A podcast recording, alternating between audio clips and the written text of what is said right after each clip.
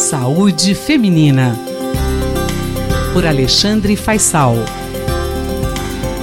A DIUSP mais uma vez conversando com o doutor Alexandre Faisal, ele que é médico ginecologista, pesquisador científico do Departamento de Medicina Preventiva da Faculdade de Medicina da USP.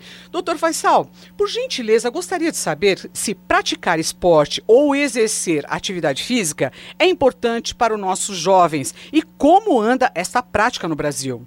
Miriam, com certeza, os benefícios da prática esportiva em jovens são inúmeros Vamos incluir nessa lista aumento da capacidade cardiorrespiratória, força muscular, densidade óssea e até redução de obesidade e depressão. Agora, a resposta não é muito favorável, não. A atividade não anda tão bem assim no Brasil. É, apesar da gente saber da importância da prática esportiva, muitos adolescentes são sedentários, não só aqui, mas também em outros países.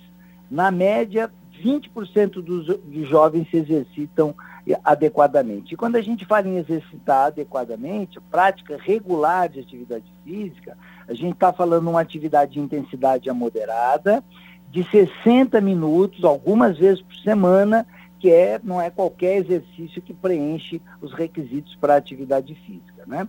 Agora, fazer atividade física é um processo bastante complexo, que inclui diferentes fatores, incluindo aspectos individuais, tanto biológico como psicológico, questões interpessoais, apoio da família, influência do ambiente cultural, às vezes do ambiente físico, por exemplo, o clima, nós estamos num frio danado, né? Dificulta a prática de, do esporte, e questões até de planejamento urbano, presença de parque, campos esportivos.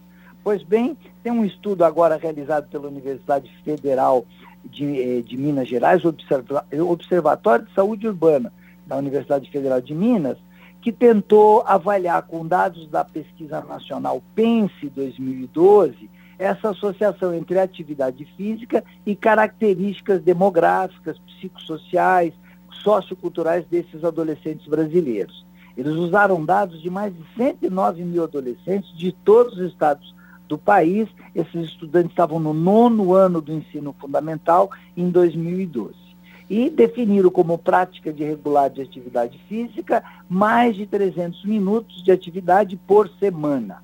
Então vamos aos resultados. Né? A prevalência de adolescentes ativos foi de mais ou menos 20%, confirmando os estudos prévios, sendo que em menino ela foi um pouco mais, quase 28%, e menos em meninas, com 13%. Um dado curioso é que ele mostra que para meninos e meninas, os fatores associados à atividade, às vezes eles se superpõem. Então, por exemplo, para meninos, a maior prática de atividade física se associou com menor faixa etária, maior escolaridade da mãe, maior consumo de alimentos saudáveis, então comia feijão, frutas, verduras, legumes, leite e supervisão familiar.